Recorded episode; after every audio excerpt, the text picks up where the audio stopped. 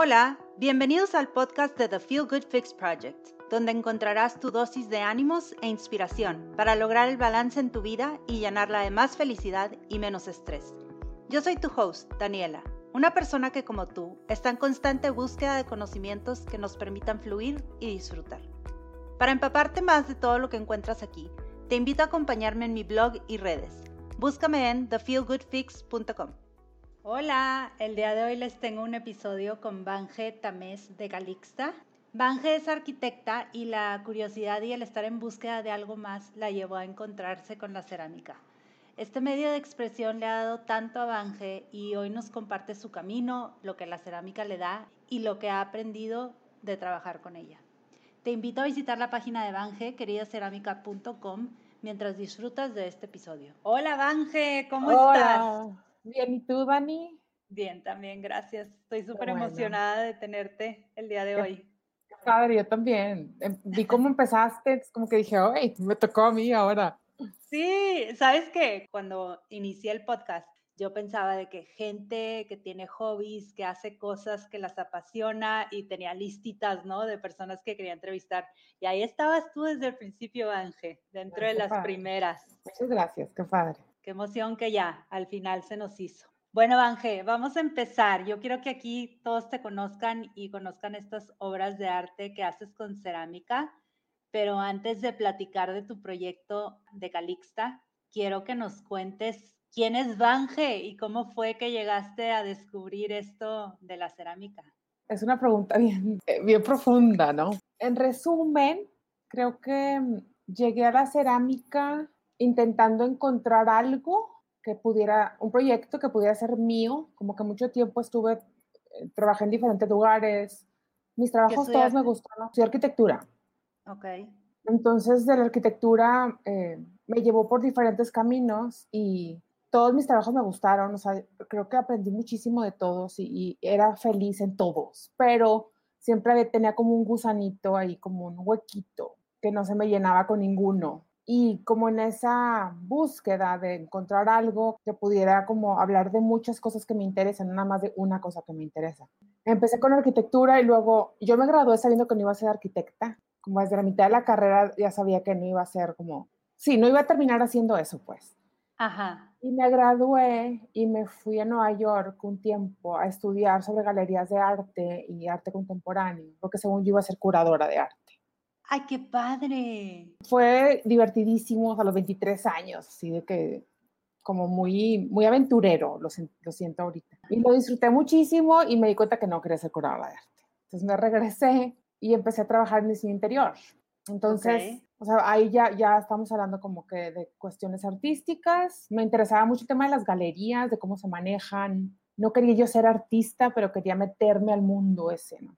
Al mundo del arte al mundo del arte, pero como backstage, ¿no? De cómo se vende, cómo se promueve, cómo se organizan exhibiciones. Y luego de diseño interior pasé al CEDIM, que es una, escuela, una universidad de diseño que seguramente has escuchado. Estuve muchos años ahí, de maestra de planta, de maestra de cátedra, fui coordinadora de interiores, de arquitectura, de las dos, y, y daba otras clases de investigación de diseño y tesis, y me encantó, me encantó, creo que aprendí muchas cosas ahí en el CEDIM pero luego me aburrí, o sea, como que ya topé otra vez de que, bueno, ¿y esto qué? Esto no es mío, mío, mío, ¿no? Total, creo que sí, como que medio me moví, y luego me quedé como estancada en la parte académica, vamos a decir, o sea, como mucho dando clases, hasta que me encontré con un diplomado de antropología.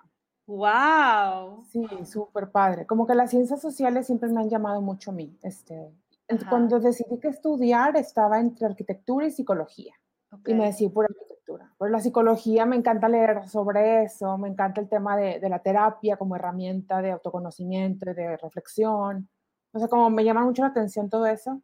Y bueno, en fin, el punto es que con el diploma de antropología, pues fue una cosa que me abrió la cabeza así muchísimo, porque es, pues es mucho de leer, obviamente, de entender cosas, pero sobre todo la reflexión de cómo vivimos como sociedad los rituales de los que nos agarramos para desarrollarnos, para crecer o para sentirnos nosotros mismos, la historia de la humanidad como tal, ¿no? Como de dónde venimos, porque somos como somos. Y creo que lo más, más como el, punto de vista del antropólogo siempre es muy objetivo, o sea, es como mirar al otro desde fuera, pero sin juicio, sin asunciones, ¿no? Nada más como observar objetivamente a la otra persona. Que se me hace muy, muy enriquecedor, ¿no? Como siempre estar este, viviendo desde un lugar muy objetivo, no, no tratando de meter nuestros juicios y nuestras creencias ahí en medio, ¿no? Y de ahí entré a una clase como oyente en el CEDIM de cerámica. Yo era maestra y te daban chance de meterte a clases como oyente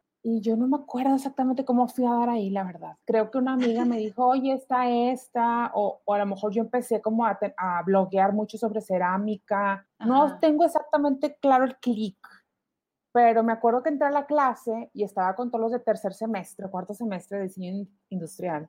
Y era yo la geek de la clase, ¿no? La maestra colada que cumplía con todas las tareas y estaba todo así.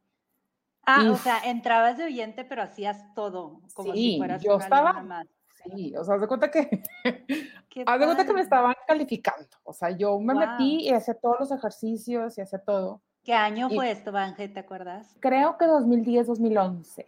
Ok. Más o menos por ahí. Y para mí fue como un, o sea, no podía creer yo como una tacita así, pues se hace de una masa que metes en un horno y luego que el vidrio y luego pasa el tiempo. Y yo siempre más bien, yo nunca había sido buena para las manualidades, no soy. No sé dibujar, no sé recortar cosas, las maquetas en la carrera me salían fatal. O sea, nunca he sido hábil manualmente. Y con la cerámica, como que agarré el material y empecé y no me dio miedo, como que, no sé, como que hubo un clic que le hallé y me halló y nos encontramos y pues desde ese entonces que no le he dejado. O sea, wow. sí, ha, sido muy orgánico, muy paulatino, estuvo mucho tiempo con un trabajo de medio tiempo y luego Calixta, ahorré para comprar mi horno, o sea, como fue como muy poco a poquito, pero desde que entendí cómo funcionaba que no, no la he dejado, o sea, no he dejado de trabajar con ella. Wow, Vanje, qué padre. O sea, qué, chistoso que describes esto, que siempre pensaste que no eras buena para las manualidades, este, que siempre estabas buscando como que algo que fuera en el mundo de arte, pero no encontrabas que, que, te guste la antropología, todo lo que comentas de los rituales y así, porque siento que conociendo tu trabajo, conociendo lo que haces, el significado que le das detrás, siento que encontraste una manera de unir todos esos intereses en una cosa súper random que salió de la nada, o sea, pero que dio justo con todo lo que estabas buscando. Qué padre. Sí, la verdad, creo que, o sea, esa fue mi intención cuando empecé con, con Calixta, o sea, como hablar de diseño, hablar de comida, me encanta cocinar, me encanta comer rico, hablar de hacer con las manos, o sea, el tema del oficio siempre fue como muy importante. Y pues de ahí me lo inventé, o sea, como que juntar todo, ¿no? O sea, como una, sí, sí, sí, poder reunir todo. Y yo siempre he dicho que como, y a veces, no sé, antes, creo, a lo mejor nuestros papás o como la idea de la jubilación, ¿no? Trabajas un tiempo y luego llegas a cierta edad y me jubilé, ¿no? Y ya cuando se jubila la gente se la pasa bomba, ¿no? van de viaje, o sea, como todo este cliché muy gringo, a lo mejor de Florida, todos vestidos de colores pasteles, ¿no? Pero como que yo en mi mente decía, ¿por qué, no me jubilo desde ahorita? O sea, ¿cuál es la diferencia entre trabajar en una cosa por creer, no sé, ahorrar a lo mejor, y luego ya que tenga ahorros me dedico a lo que yo quiera? Claro, sí, o sea, ¿qué estamos esperando? ¿Por qué te estás esperando jubilarte para divertirte y para hacer, por qué no lo puedes hacer desde ahora, no? Ajá, ajá. Y digo, es una apuesta al final, porque sí, como estoy muy consciente que no todo el mundo puede, ¿no? Claro. Por muchas razones. Bueno, este y, también hay, hay que acomodar las cosas para que puedas, ¿no? O sea, lo que comentabas hace rato, que tenías trabajo de medio tiempo, que fuiste ahorrando, que fuiste investigando, o sea, no es una cosa que sucede de la noche a la mañana. Sí, sí, sí, definitivo.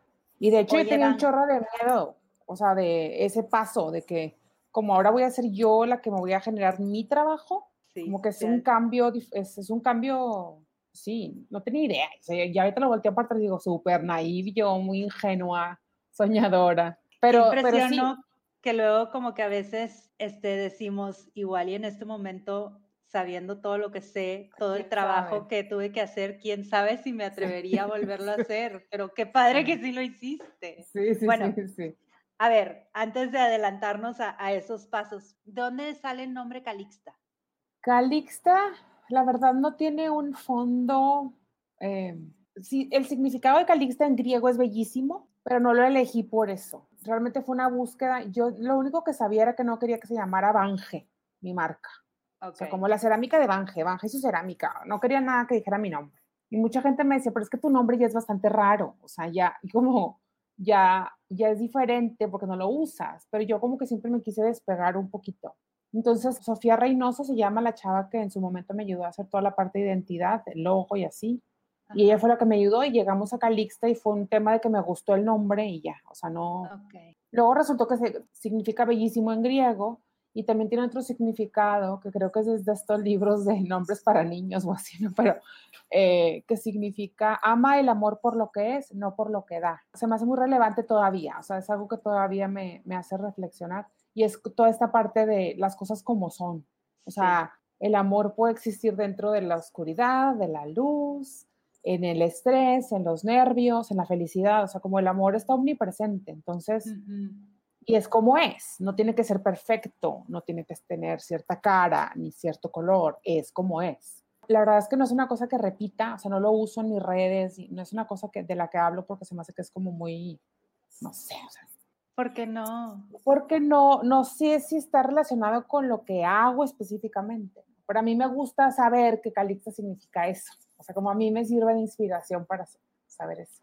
Claro, y me encanta porque tus piezas, Banje, pues son como muy orgánicas en el sentido que no son perfectamente iguales una a la otra. Entonces, creo que va de la mano con eso que comentas, que así son y así son bonitas, ¿no? Sí, ahora que lo dices, pues sí. bueno, entonces, eh, ok, en el 2011 más o menos eh, conoces la cerámica y te empiezas a enamorar de ella. ¿Qué sucede después?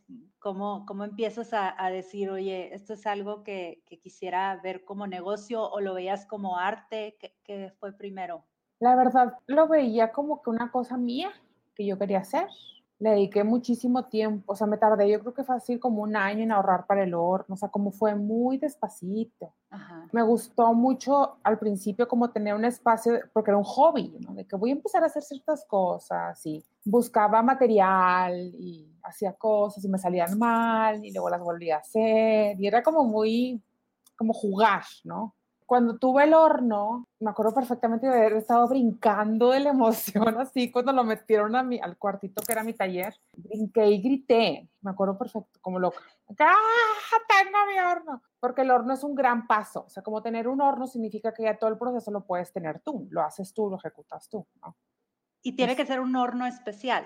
Sí, es un horno especial. O sea, es un horno, es de cerámica y vidrio, también puedes trabajar vidrio en esos hornos, pero es, es un horno que llega a altas temperaturas, a 1200, 1300 grados centígrados. Entonces es, es, propio para cerámica, pues, o sea, no, no, no puedes utilizar el de tu cocina, casi me preguntan, ¿de que lo puedo meter al horno en la cocina? De que no. Eso. Pero entonces cuando tú compras el horno es porque ya, o sea, ya estás muy metida en la cerámica, ya es un, un compromiso fuerte. Pues ya estaba muy picada, o sea, como ya se me habían roto muchas piezas, ya, ya entendía un poquito de, de la independencia que yo podía ganar al tener mi horno. Creo que ya tenía un poco de nociones, ¿no? Lo que realmente me hizo que se convirtiera en un negocio fue que me corrieron de mi trabajo, o sea, era un trabajo medio tiempo, era un trabajo por honorarios. Ajá. Entonces era como una cosa que no iba a ser para siempre. Ajá. De hecho, me dijeron bye con ese mismo eslogan. Es que se acaba el proyecto lo vamos a suspender. Básicamente, AKA, te estamos corriendo, ¿verdad? Pero me acuerdo que sentí una felicidad. Era como de que ya, o sea, es la señal que necesitaba. Seguramente la señal me la provoqué yo misma, ¿verdad? Entonces, a partir de ahí es que digo, bueno, pues ok, platicando con amigos de que, pues es que, ¿qué hago? ¿Me meto a trabajar a dónde? ¿No? Sea, como que ya teniendo un caminito que parecía buena idea, que ha sido buena idea, pero como que dije, le voy a dar y me dejé ir. Creo que empecé muy despacito y después de que hubo como esa suspensión de trabajo, por no decir que me corrieron, me encanta decir que me corrieron, este, pues fue bien diferente porque ya empecé a, a, pensar distinto y empecé a tener proyectos de paga y como que fue muy diferente, o sea, y fue muy autoaprendizaje, muy intenso eso es lo que te iba a preguntar. ¿Cómo fue el principio que dijiste, voy a hacer piezas y las voy a vender? ¿Te pedían piezas amigos? O, o sea, ¿cómo empezó? ¿Cuáles fueron los inicios de Calixta? Los inicios de Calixta fueron, sí, la gente de, más cercana, de confianza, y no, no, no necesariamente la más cercana, sino gente que me conocía. Me acuerdo perfectamente de un exalumno que llevó a su mamá al taller y me hicieron un pedido que en su momento era muy grande de muchos bowls y muchos platos y cosas. Este, una amiga que quería lanzar un proyecto de, sal y le hice un salario, un, salerito. Okay. O sea, era gente conocida que de repente dijo, ay, es una cerámica, ay, de veras, qué padre, oye, ¿me haces esto? ¿No? Y así empecé, fue, creo que ¿Y cómo te a, conocer? Era puro Facebook, Instagram estaba, pero muy, todavía no estaba tan como está ahorita. Ajá. Y sí creo que fue a partir de, de puros conocidos y amigos. O sea, mi proyecto primero más grande fue, ¿te acuerdas de Comuna, el restaurante? Que estaba en Miravalle. Claro, ajá. Ella, Andrea y María Rivero, o sea, las dos eran socias y me acuerdo que me buscaron y creo que me buscaron por un amigo en común. O vieron una foto, yo no sé cómo fue, pero me acuerdo que estábamos en mi sala y yo con las muestras de mis cosas en el tapete de la sala y ellos pidiéndome la vajilla todo el restaurante. Y yo decía, ¿cómo? Y yo pensaba, pues voy viendo, o sea, todavía era muy inocente, o sea, el tamaño del proyecto ese lo hice como cuatro años después, luego ya con otro restaurante, pero en su momento no tenía ni idea de cómo lo iba a hacer, pero yo en mi mente decía, pues lo voy solucionando, o sea, ¿qué tan difícil puede ser? Pues lo hago, ¿no? O sea, ¿qué más? Y al final no fue un proyecto tan grande, o sea, sí fueron muchos platos, pero fueron muchos platos de un tipo de plato. Ok. Este, y eso me hizo pues como enfocarme, aprender muchísimo, muchísimo de una manera súper rápida. Y a ver, nada más para entender, Manje, por ejemplo, en un horno, ¿cuántas piezas te caben y cuánto tarda una pieza en estar lista? ¿Es nada más como que formarla y meterla al horno y ya? No, un proceso de cero te puede tomar entre 20 y 25 días acabar una pieza. Una pieza. Digo, o sea, en tiempo, no significa que cosas te dan a que acabe la pieza, ¿no? Como que tú le sigues con otras cosas. Sí, sí, sí. Pero lo que preparas, vamos a decir, prepara el material, la hago, se seca. Se va a secar en cuatro o cinco días. La metes al horno, es un proceso de dos días y medio. Sale el horno, le pongo el esmalte, que es la pintura. Vuelve a entrar el horno. Cuando salga ya terminó. Entonces, es más de puro proceso, o sea, de puro tengo que esperarme, meterlo al horno, sacarlo, todo esto. Son 20 días, por lo menos. Wow, no, pues entonces sí está bien tardado. Es que sí, a mí me encanta eso de la cerámica. O sea, no, no es como que, pues apúrale, pues ponle tú. O sea, un día me quedo sin dormir, ponle tú, las acabo. Y luego ya no tengo yo nada que hacer más que cuidarlas y darles el seguimiento que se necesite. O sea, no es como que si trabajas más, más rápido, acabas más rápido. Pues no tanto, o sea, no funciona tan así. Es de esas cosas que que no puedes apurar. O sea, el otro día estaba platicando con una amiga y, estábamos platicando del proceso de hacer el café. Dices es que me encanta porque estoy preparando mi café concentrada, haciéndolo. Y yo, claro, son cosas que no, que no puedes apresurarlo. O sea, el agua se va a tardar lo que se va a tardar en calentarse. El café se va a tardar lo que se tarda en disolver. Lo mismo que la cerámica. O sea, se tarda lo que se tarda en el horno y no puedo picarle un botón para que esté más rápido. Entonces, qué padre disfrutar todo el proceso y como que es parte de lo que comentabas de la antropología también de los rituales, ¿no?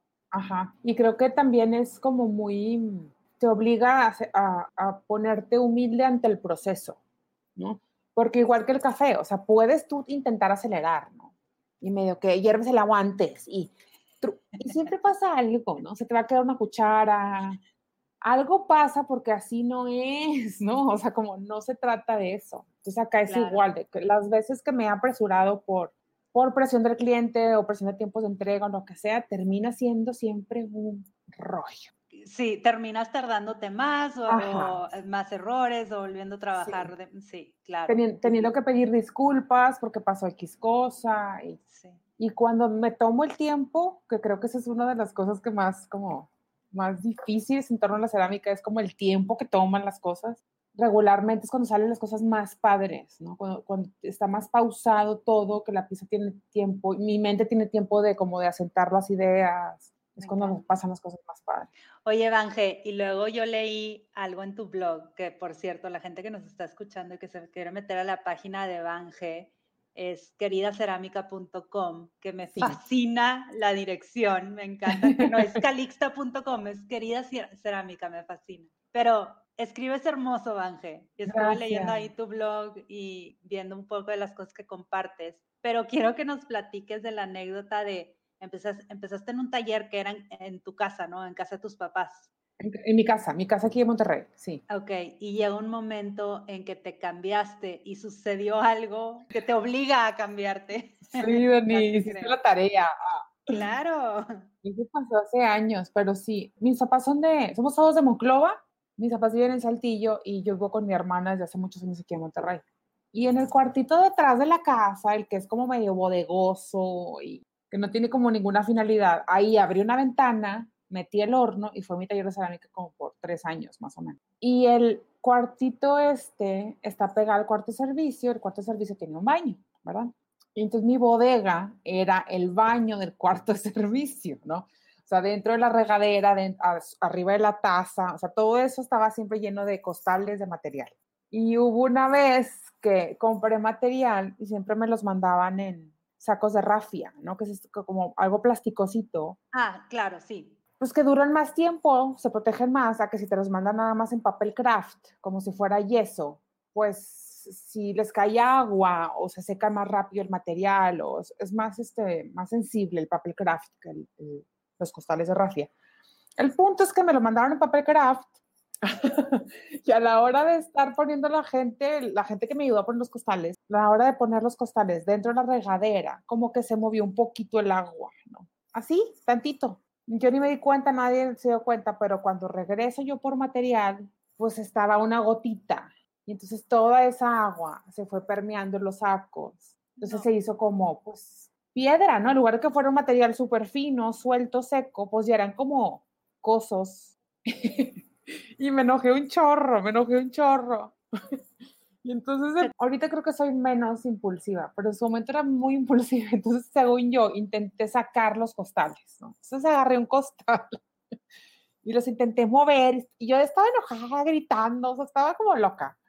Y me acuerdo que agarraba un costal y lo agarré y se me desplomó el costal, todo. Entonces era yo así por dentro de la blusa, aparte sudada, toda una masa. Cayó todo el saco, todo el piso. Y entonces me quedé así y empecé a llorar, me acuerdo. y ese momento dije, yo me tengo que mudar de aquí. O sea, no puedo seguir teniendo los sacos en una regadera. No puedo seguir estando en mi casa toda polveada. Mi hermana es una santa por aguantarme tanto tiempo. Y ahí decidí que me mudaba porque me mudaba y no tenía ni plan de negocio. Ni, no, no, no, no. Yo me mudé porque de plano yo no cabía, no podía más y no podía seguir viviendo en ese lugar. Te imagino empanizada en Así, cerámica. Toda, toda blanca. Imagínate parte como encima de otros costales, me resbalé, o sea. Ay, no, no, no. La risa que en el blog pusiste, que que no sabes por qué tú tenías en tu mente que esa regadera no funcionaba. O sea, ah, me encanta que nadie la revisó, nada más supusieron de que esto no funciona. Es que esa casa, pues no es nueva, ¿sabes? Ese cuarto tenía, baño tenía un chorro sin usarse. En fin, o sea, como todo a medias. y la, pues sí, el agua es tremenda, o sea, de gota en gota. Claro. Entonces ahí decides buscar otro espacio que... Sí, que es donde estoy ahorita. Y me encanta, Banje, cuando describes también en tu blog una parte que me fascinó, que no sé si es exactamente cuando te cambias de taller o cuando decides como que ya formalizar este negocio de, de Calixta que escribiste y dijiste, ahora me toca decidir qué hacer en todos los días, elegir de qué quiero que se llene, qué quiero que salga y qué quiero que haya más. Me encantó, Banje. Es que dije. Ya ni me acordaba, qué, qué bonito. Súper bonito. Es que dije, claro, o sea, cuando alguien se independiza y dice, ahora sí, los, yo soy dueña de mi tiempo, yo soy dueña de mi día, este es mi negocio, es mi sueño. Qué fuerte cómo lo pones tú de que yo decido de qué quiero que, que se llenen estos días. Me encantó. Pues sí, es verdad. ¿Qué ha sido lo más difícil que te has enfrentado al llevar Calixta y estar viviendo tus sueños? Eh, definitivamente la parte del negocio, porque como que ya ves, eh, hay gente que es emprendedora, ¿no? Como los emprendedores, este eslogan así enorme del TEC, los emprendedores. Hay mucha gente que le gusta como abrir negocios y ponerse a prueba y abrió no sé qué y tiene varios al mismo tiempo, ¿no? Y yo creo que caigo en el perfil ese por definición, o sea, porque persona que abre su propio negocio, pues sí, sí. pero mi ritmo o mi manera de pensar o mi manera de verlo no siempre cae en esa definición. como cómo vas a vender, eh, cómo vas a crecer, tu equipo de quién va a estar conformado, como todas estas cosas que son muy business, es totalmente puro negocio, mercadotecnia, administración. Claro. Esa parte la he tenido la he ido aprendiendo. He ido aprendiendo cuál es mi visión sobre esas cosas. ¿no? O sea, porque si me voy a un libro, pues vas a encontrar, hay coaches, hay programas de mentoría, hay como muchas herramientas ahorita que pueden ayudar a cualquier persona a armar un negocio, crecerlo y llevarlo como a, un gran número de ventas y crecimiento y etcétera, ¿no? Yo he pasado por varios procesos de ese tipo, me han ayudado en diferentes maneras, pero lo que más me ha costado es, o el reto que, que siento que todavía tengo y que lo tengo diferente, pero se, se llama igual, es como poder definir yo mis propios términos para todo eso, ¿no? De que obviamente yo tengo que administrarlo, pues tengo que administrar, o sea, hay que saber dónde está el dinero, cómo entró, cómo se gasta, qué es lo que más se vende, pero al mismo tiempo decir, pues es que no, porque se vendan más las tazas negras, voy a hacer puras tazas negras. ¿Por qué? Porque pues entonces qué aburrido claro. para mí. Dedicarme a hacer nada más lo que sé que se va a vender, ¿no? Como que eso es, o sea, a mí me mueven otras cosas, entonces como que equilibrar un poquito, ¿no? O sea, como estar abierta a, lo que la gente pueda buscar o le pueda gustar, pero al mismo tiempo trabajar yo en tener una propuesta, en tener una voz de qué es lo que quiero decir, qué quiero hablar, qué fotos quiero subir. Okay. Este, entonces, como esa parte del reto es, siento que es equilibrar constantemente esas cosas. Ahorita con Instagram, pues es un rollo, ¿verdad? Porque entonces ahora que los reels, hay que subir reels y los reels nadie los ve, a menos que pongas música que esté en la tendencia de lo que Instagram considera que es tendencia. Ay, sí. Luego, si te dan like, pues mejor que no te hagan nada, tienen que comentarte. Entonces es una cosa de que, ¿qué? O sea, ¿en qué momento? De, siempre digo, me acuerdo de, yo lo que quería hacer cerámica. Entonces, ¿en qué momento ahora tengo que sensibilizarme todas estas cosas? Y está bien, o sea, he aprendido que así son como la época y y las herramientas y luego post pandemia y como mil cosas que van cambiando en el, contexto, ¿no?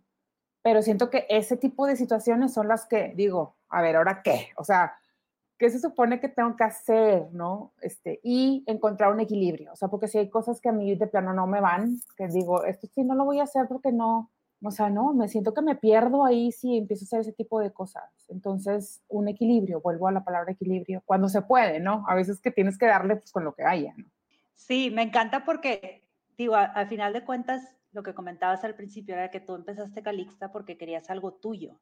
Entonces, si te empiezas a perder en lo que está de moda, en las tendencias, en lo que te piden los clientes siempre todo el tiempo, sin hacer lo que a ti en realidad te gusta, pues ya Calixta ya no se vuelve tu proyecto, ya se vuelve el proyecto del, de alguien más, ¿no?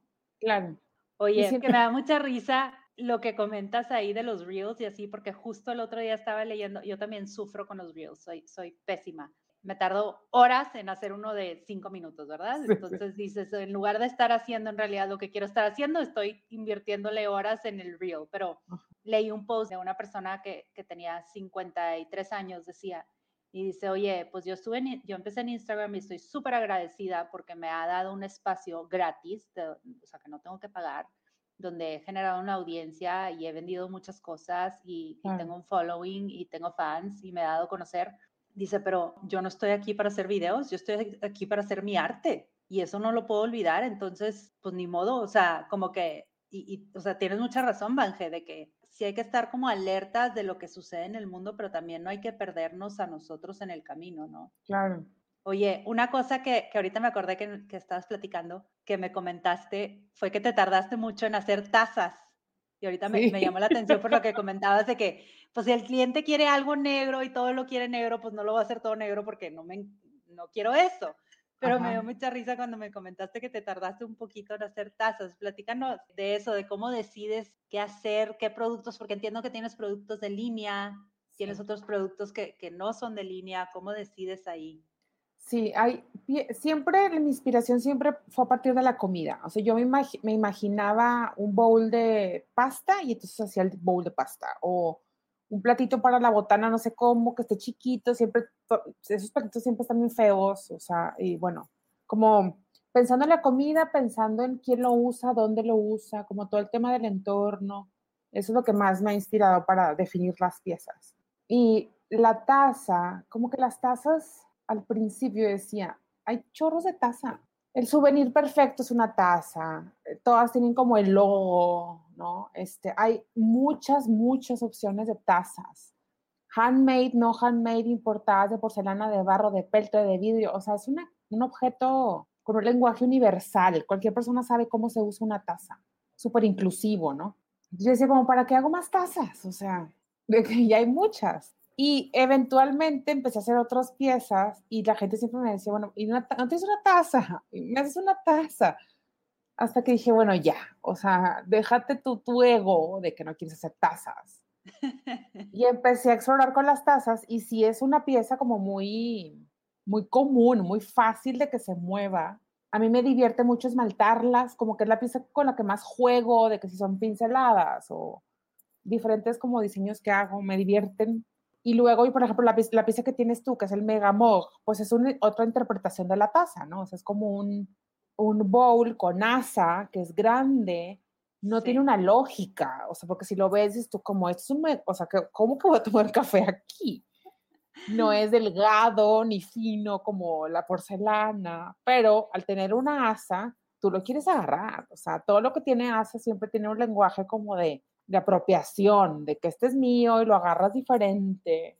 Entonces, últimamente me divierto mucho con las tazas. Traigo un tema ahora con las asas, de cómo usar las asas de diferente manera. Es como que siento que se vi. Pero me divierte. Ángel, porque cualquiera pudo haber pensado como que, pues las tazas, hay un chorro, todo el mundo tiene, todo el mundo quiere, pues voy a sacar la taza. Y tú fuiste todo lo contrario, de que para que saco una taza más. Pero a mí me encanta, me encanta, y me encanta la mía porque justo lo que dices de que está enorme, a mí me recuerda a las tazas que usaban en Friends. Ajá, gigantes, Y luego les subo una foto para que la vean porque está divina. Aparte azul, que, que, me encanta este tono de azul. Ese color cobalto está muy lindo, sí. Me fascina. Oye, Banja, y hablando de colores y esmalte y así, todas tus piezas, como decíamos al principio, son muy orgánicas, como muy únicas, sí combinan unas con otras y también los colores, ¿tienes como líneas de colores o cómo le haces ahí para escoger? Porque muchos son combinables a pesar de que son diferentes entre sí. Sí, sabes que yo, eh, como mi intención con Calixta no es hacer sets, no es como hacer vajillas, o sea, las hago las vajillas, pero por pedido y, y hacemos un proyecto de diseño en el que hacemos una vajilla para ti de acuerdo a cosas que tengas en tu casa y hacemos un proyecto de diseño eso me encanta hacer, me encanta como interpretar cómo la gente vive, qué es lo que le gusta, qué, le gusta comer y pasar al diseño de, la cerámica. Pero en la colección que yo tengo, que ahorita me comentabas de que si yo tenía ya ciertas piezas, y sí, tengo como unas 10 piezas que ya las, ya las tengo diseñadas, vamos a decir. Eso significa que yo hice como un dibujo o hice las proporciones, las dimensiones. Se genera a veces un modelo o un molde para tener como una base que nos permite luego repetir esa pieza de diferentes maneras. Y todos los platos, los platos de botana, los bowls, cuestiones. hay como, como cinco tamaños de bowls, tengo como cuatro tipos de platos y luego hay muchas, cada vez me estoy inclinando a hacer cosas eh, como más, em, más por temporada, o sea, más de repente, como, no me gusta la palabra tendencias porque realmente no lo hago adrede, pero al final, si estás leyendo blogs, si estás eh, como atento a Pinterest, si estás leyendo revistas, películas, lo que sea, pues al final son inspiración, ¿no? Son cosas que se te van quedando. Entonces lo que, lo que hago es que tengo como un mood board anual, más o menos. Y son mood board que básicamente voy juntando fotos, las recorto y hago como un super collage. Y ese es el que luego me inspira de que por mucho tiempo para hacer diferentes interpretaciones de esas ideas en las piezas. Ok, me fascinan porque, digo, veo, por ejemplo, las de, las de mi hermana o las de mi mamá que tienen varias piezas tuyas y combinan bien padre, todas, cada una con su personalidad, o sea, literal, cada plato, para los que nos escuchan, cada plato tiene su personalidad, pero combinan entre sí bien, bien bonito. Gracias, qué padre. Sí, pues la idea es como, no me, ni, ni así, ni que, ni adrede me sale perfecto, o sea, no soy perfeccionista de ese tipo. Me gusta más como que el material hable, que se exprese, lo dejo mucho, también cosito, cositas al azar, este, el esmalte si de repente gotea, el esmalte es vidrio, básicamente. Entonces, los esmaltes que están integrados de muchas cosas, pero se mueven diferente en el horno a según el tipo de esmalte que son. De repente hay texturas, no sé, más rugosas, más ásperas, más satinadas, y todo eso depende del esmalte. Entonces, como me, me, gusta mucho la idea de que, de que el proceso mismo tiene voz, ¿no? O sea, no todo lo controlo yo. Yo medio que me hago una idea y hago una propuesta y lo ejecuto, pero también pasan cosas ahí que no estoy siempre planeando, que hacen que cada pieza se vea como que tenga un pequeño que tenga personalidad, ¿no? Que tenga, cada uno tenga su personalidad. Claro, me encanta, porque es parte de lo que comentabas también de que respetar el proceso de los tiempos, también respetar el proceso de cómo se comporta el esmalte. Sí, está padre y el, el hecho de, pues de que tienes que soltar. Me acuerdo las primeras clases que tomé, tuve una compañera, se me rompió un plato enorme que tenía trabajando como tres semanas, no sé cuántas y se me rompió. Y esta amiga, una, una mujer, una señora mucho más grande que yo en su momento, que me dijo, no, no, no, no, no, no le estés llorando al plato, o sea, suéltalo, azótalo en el piso, que se rompa. Ya te enseñó lo que tenía que enseñarte, ya pasó, ya lo intentaste, no salió, ok, pero suéltalo. Y me obligó a tirarlo en el piso y volverlo a tirar y hasta que lo vi que se hizo añicos y esa enseñanza nunca se me ha olvidado porque hoy por hoy, no sé, hago una taza. Me encanta, lo que más me gusta del proceso es hacer las cosas. O sea, mientras lo estoy haciendo, soy la persona más feliz. Ya la acabé. En ese momento, la dejo ir. Yo ya no sé qué va a pasar. Si se rompe, pues a veces trato como de resanarlo o hay ciertas cositas que puedes hacer, pero lo dejo ir. O sea, yo esa pieza ya la acabé, ya hice lo que a mí me tocaba. Me toca acompañarla, que se seque, el horno, ¿no? Como me tocan otros pasos, pero ya no me toca darle forma, ni controlarla, ni darle vida. La pizza ya, ya está así. Y eso me encanta, o sea, me hace muy, me da una tranquilidad. Claro, o sea, ya le toca, le toca el horno, le toca el esmalte, le toca, pero tú ya acabaste de meterle mano. Exacto. O sea, obviamente yo controlo todo, ¿no? O sea, yo lo sí, pero pero es diferente, como que hay un desapego y es ya, ya me vuelvo yo como una herramienta que le va a ayudar a la pieza que continúe su proceso, ¿no? pero al principio pues yo la hice y yo decidí si esto iba aquí o no, o qué onda, ¿no? Ajá. Y, y, me gusta mucho porque creo que en mi vida personal puedo ser un poquito más control freak, ¿no? que quiero que las cosas pasen de cierta manera, y la cerámica me ha dado muchas lecciones de que, oye, bájale dos rayitas. No es así, pues todo tiene una voz. Las relaciones son entre personas, no nada más estás tú en la relación. O sea, hay otra persona que recibe y también te da. Entonces, no, no, no es como que si tú dices, soy feliz, ya todo el mundo es feliz. Pues no, o sea, sí, la manera en cómo todo se conecta, siempre como hace más ricas las cosas, creo.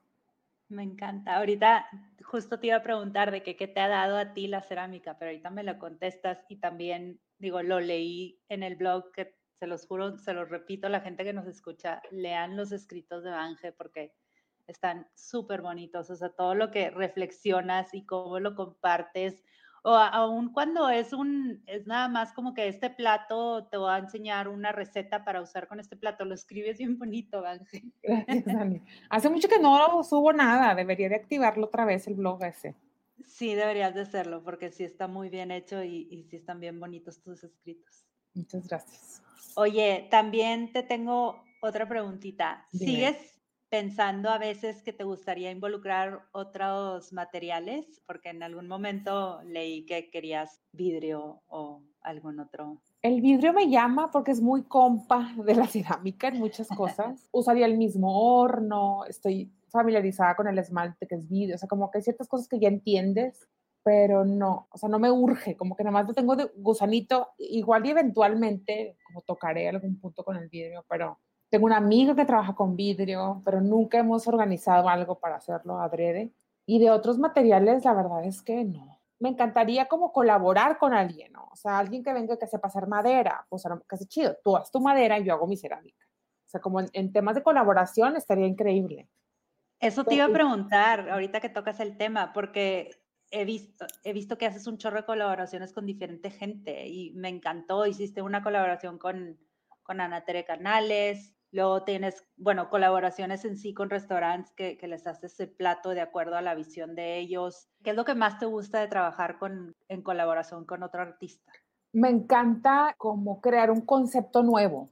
Con los restaurantes pasa mucho eso, como a ver, me meto en la cocina, a ver qué comida van a dar, el chef que quiere, el restaurante, el render del interiorismo, los colores, el logo, como que todos estos proyectos la mayoría de veces tienen una historia, tienen como un propósito y hay sueños ahí metidos de la gente. Y me encanta como llegar a un punto medio de que, bueno, a ver, la cerámica y Calixta es esto, tu restaurante Betos es esto, vamos a llegar a un punto medio, ¿no? O sea, vamos a ver qué de Calixta le sirve a Beto y qué de Beto le sirve a Calixta y me encanta, pues son diseños, es diseñar, ¿no? O sea, como, como a partir de una identidad y de un propósito crear unas nuevas formas para los platos, colores diferentes. Qué bonito, Sí, es, es, eso me encanta, sobre todo cuando el clic con el cliente funciona, ¿no? O sea, porque se vuelve mucho de mucha complicidad. Oye, Anja, pasó esto. Oye, Anja, cambió de opinión. Podemos hacer un ajuste, pero cuando fluye es muy divertido. Uno último que hice fue para Antos que es de Sofía Gutiérrez, una chava florista. Ajá. Y con ella platicamos un chorro para, le diseñé una colección de bases para sus arreglos de, de flores. Ok. Por ejemplo, me acuerdo que Sofía es muy, muy orgánica a la hora de estar diseñando, se, se fija mucho como en, en, cada rama de cada flor. Y para mí fue como muy, o sea, como que siento que le aprendí muchas cosas y eso me inspiró a mí a poder como diseñarle algo que, que ella estuviera contenta y que lo usara, ¿no? O sea, que al final lo, lo chido es que la gente use las cosas que, le estoy haciendo. Claro, qué padre, Vanje. Platícanos de, del proyecto que hiciste el año pasado, no, este año para Fine. Ah, sí. Fine es una feria de la Ciudad de México que este año como que sacó sucursales, vamos a decir, en Monterrey y en Guadalajara. Entonces hizo convocatoria en Ciudad de México, Guadalajara y Monterrey. Yo participé en la de Monterrey este fue mi primer propuesta de escultura, nunca había hecho una cosa así, súper emocionante, porque pues dije, o sea, como que apliqué, dije, bueno, pues voy a aplicar, lo pongo ahí, que se vaya. Y cuando me dijeron que sí, dije yo, ok, o sea, sí voy a tener que trabajar de verdad, no, no nada más como que hacer como que trabajé. Y fue, es un proyecto, digo, aquí voy a hablar como de muchas cosas, pero mi relación con la comida, con la alimentación, a lo largo de mi vida ha sido muy variada, vamos a decir. O sea, nos hemos amado, la he odiado, le, la he culpado a la comida y luego ya hice las pasas con la comida. Y entonces siempre creo que mucho de eso está en Calixta. No necesariamente la parte psicológica, pero continuamente estoy hablando de, son platos. Al final un plato lo que quiere servir y que va a servir comida. O sea, claro. Está ahí el mensaje, ¿no? No lo hablo directamente porque no se trata de eso, o sea, yo lo que quiero es hablar de cerámica, de mis piezas, pero para mí el origen de todo esto pues es un origen desde mi niñez, ¿no? Que yo tengo como estas reflexiones y, mucho trabajo interno que, he hecho en, en, estos temas, ¿no? Y entonces cuando surge el tema de la escultura, yo tenía ya como un año que me metí a un taller de escritura que me ayudó mucho como a, a canalizar ciertas reflexiones, ¿no? Y me fue llevando y, y, generé como un speech que yo no sabía que tenía en mi cabeza, que era en relación a el cuerpo como contenedor, ¿no? Como contenedor realmente, o sea, como contenemos nuestro corazón, el intestino, los cerebros, etcétera, pero también contenemos la historia que somos, de dónde venimos, quiénes son nuestros papás, lo que comemos, nuestros rituales, hacemos ejercicio, nuestras emociones, nuestras ideas, o sea, la mayoría de las cosas, o sea, es igual como muy tangible el tema como biológico, pero también es súper intangible todo lo que, lo que nos vuelve quien somos, ¿no? Y todo está en el cuerpo, o sea, la forma en cómo nos paramos, la forma en cómo, el ejercicio que elegimos hacer, cómo movemos las manos, o sea, como todo, todo tiene que ver con quién somos. Entonces, este proyecto, la serie se llama Los cuerpos que dejé ir. Ay, qué bonito nombre. ¿Verdad? A mí también me gustó mucho fueron 14 piezas y en cada pieza la intención es como plasmar un cuerpo que yo fui o que tú fuiste o que quien la vea fue, ¿no? no es la intención que parezcan orejas ni boca, o sea, no es la intención ser figurativo, no, no me interesa como, es la tristeza y puse una, no, no, o sea, fue más bien un instante de, de, cómo pudieran ser un cuerpo en un instante de acuerdo a todo eso que somos. Okay. son 14 piezas súper diferentes, todas tienen mucho de mi proceso con Calixta, obviamente, o sea, porque yo he aprendido cerámica por Calixta, entonces hay muchas cosas que, que, están ahí que yo sé de dónde vienen, ¿no? O sea, como uh, muchas cosas atrás. Y, y, nada, la verdad es que fue una súper experiencia. Vino muchísima gente al taller. Es una feria que, que, sucede en los talleres de los artistas, no sucede en una sola sede. Y estuvo bien interesante, súper interesante que la gente viniera, súper interesante que la gente quisiera escuchar lo que tenía yo que decir de por qué las piezas son como son, ¿no? Y también el ejercicio de hacerlo, como tener el, la disciplina de terminar un proyecto de esas características, no un proyecto que, te pidió un, que me pidió un cliente o que había un diseño específico, sino una cosa que nacía de mí, de mi propuesta, de lo que yo quería decir. Qué padre, Vanje, qué padre que te lanzaste y espero que vengan muchas, muchas más. Muchas gracias, Dani, sí. Ay, Vanje, pues me encantaría preguntarte millones de cosas más, pero se nos va a terminar el tiempo y pues yo nada más quería terminar diciéndole aquí a la gente que nos escucha que Banjet ofrece talleres presenciales aquí en Monterrey, los que se encuentran en Monterrey y los que quieren viajar a Monterrey para tomar un curso con, con Bange. El próximo es en noviembre, ¿verdad, Bange? Sí, principios de noviembre va a haber nuevas fechas, todo está en Instagram. Sigan a Bange en su Instagram, Bange y su Calixta, para que estén enterados ahí de, de los próximos talleres y para que vean las piezas divinas que tiene Bange, tiene tienda en línea también, entonces pueden comprarle ahí piezas. Yo tengo mi taza divina, hay platitos hermosos, de veras que échenle un vistazo porque se van a ir de lado con las obras de arte que son cada una de sus piezas. Muchas gracias, Bange, antes de terminar y dejarte ir, le hago a mis invitados cinco preguntitas bien rapiditas. Bueno, ya sabes que yo soy fan de las agendas. Quiero saber que me platiques tú. ¿Te gustan las agendas? ¿Usas alguna digital, análoga? Mis agendas son libretas. No soy mucho de, tener la fecha ahí, como que me estorbo a veces. Pero sí, me gusta muchísimo anotar todo en una libreta. Tengo libretitis y ya le pongo yo fecha, ¿no? Le pongo fecha y le pongo cosas, pero soy más como de, vaciar mi cabeza y, y como que se vaya aligerando. Qué padre, muy bien. Es también excelente sistema. La cosa es tenerlo plasmado en algún lado para que no se vayan. Muy bien. Banje, ¿qué no puede faltar en tus días? No puede faltar un té, o sea, mi, mi ritual de la mañana, o sea, levantarme, ir al baño, bajar y hacerme un té caliente o un agua tibia con limón o una leche dorada, hacerme una, bebida calientita, regresar a mi cama. A veces hago yoga, a veces leo, a veces escribo, pero esa, o sea, esa es primera hora de mi día, es como no la perdono y si la tengo que ceder me cuesta. Qué rico, a mí también mis mañanas son sagradas, pero la, la tuya se escuchó deliciosa. Pues trato, trato. A veces sí salgo corriendo toda como apurada, pero trato de siempre dármela para empezar el día como dentro de mí misma. ¿Qué libro ha sido un parteaguas en tu vida? Fíjate que hay uno último que, que lo estoy leyendo por segunda vez, que se llama A Field Guide to Getting Lost, de Rebecca Solnit. Ella creo que es una socióloga y es una novela muy, muy sobre su vida, pero habla de muchos conceptos muy bonito, muy padre. Al hablar de los conceptos habla de música, habla de arte, habla del paisaje urbano, de su infancia. Como que habla de las cosas a partir de su vida y con todo lo que significó eso para ella. Y es un libro pues medio novelesco, medio autobiográfico, medio filosófico, como que tiene de todo un poquito. Ya que lo leí la primera vez, ahora lo leo ahora por cachos, ¿no? O sea, como por, nada más para acordarme de ciertos pasajes. ¿Y lo leíste la primera vez hace mucho? O, no, ni siquiera, yo creo que hace dos años, más o menos. Ah, qué bien.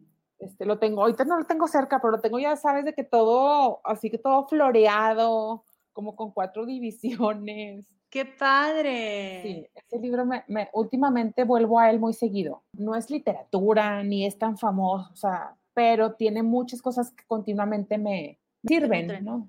Qué bonito, y me encantó el título. Nunca lo había escuchado, pero lo voy a buscar. ¿Cuál fue la última película o serie que hayas disfrutado muchísimo? ¿Cuál fue la última? Ay, bueno, eso fue hace mucho. Tengo mucho tiempo viendo series por segunda vez.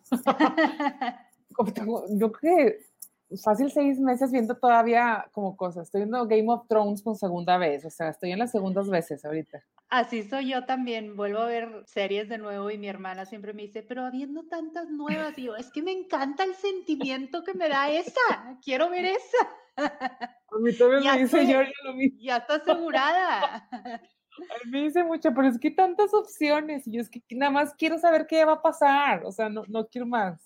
Pero hay una muy buena que la recomiendo que se llama The Great. Ay, sí, sí la vi. Con El Fanning, creo que está a través de Hulu. este, y es buenísima, es una sátira y aparte que la serie es hermosa, o sea, porque la producción está increíble, tiene un sentido del humor negro, que no, o sea, como que en algún momento dices tú, no me debería de, de reír de esto, está mal que me esté riendo de esto, pero te ríes y es delicioso. Esa la super la recomiendo y está como ligerona, no es tan densa, pues está padre, me gustó. Y última pregunta, Vanje. Sí. ¿Qué estás disfrutando estos días? Estos días estoy disfrutando de tener un poco más de claridad sobre algunos cambios que voy a hacer con Calixta. Como que en los últimos seis meses estuve un poco confundida, diría yo. No confundida, pero pues sí, como que de repente no estás, no segura de si es esto o esto, es A o B, o es rojo o es morado y tengo como dos, como un mes más o menos, de que mi mente ya dijo, creo que ya sé por dónde va. Entonces he estado disfrutando mucho como aceptar el cambio, ser más abierta a como a, las diferentes posibilidades, ¿verdad? Que a lo mejor no son exactamente lo que yo quería, lo que yo buscaba, yo me imaginaba, pero pues están acomodando las cosas de cierta manera. Y sí, creo que en eso estoy ahorita. Qué bien, me encanta ese momento de, y te entiendo perfecto, el momento cuando, ah, hay demasiadas opciones, demasiadas cosas, y de repente como que, ah, ya, ya sé por dónde, se siente delicioso. Como que se despeja un poquito la nube, ¿no? Igual están las nubecillas ahí, o sea, no, se han ido del todo, pero ya entró el rayito así de sol de, ah, no, entonces ya, estuvo ok. ya sé por dónde, sí. Qué bien. Ay, Vanje, pues muchísimas gracias por compartir este tiempo conmigo. Me encantó escuchar de ti la historia de Calixta, todo lo que te da la cerámica. De verdad que lo reflejas en cada una de tus piezas, porque cada una de tus piezas es especial y está, se nota el cariño que le pones a cada una de ellas. Por favor, la gente que nos escucha, sigan a Vanje, Vanje y su Calixta, y entren a su página Querida Cerámica a ver todas sus piezas, a leer su blog y a comprarle en su tienda. Dani, muchas gracias. Me encantó platicar de cosas que hace mucho que no platicaba. Entonces siempre es bueno recordar de dónde vi, empezó todo, ¿no? Para tenerlo presente. Sí, sí está padre. Gracias. Bueno. Gracias, Ángel. Bye. Gracias por escuchar y llegar hasta aquí. Si te gustó este episodio, me ayuda mucho que lo compartas y me dejes un review. No olvides suscribirte para que no te pierdas de los episodios que siguen. Búscame en redes como The Feel Good Fix Project para seguir con la conversación. Espero te vayas de aquí sintiendo un poco más ligero y con más ánimos para continuar viviendo tu mejor vida. Nos escuchamos a la próxima.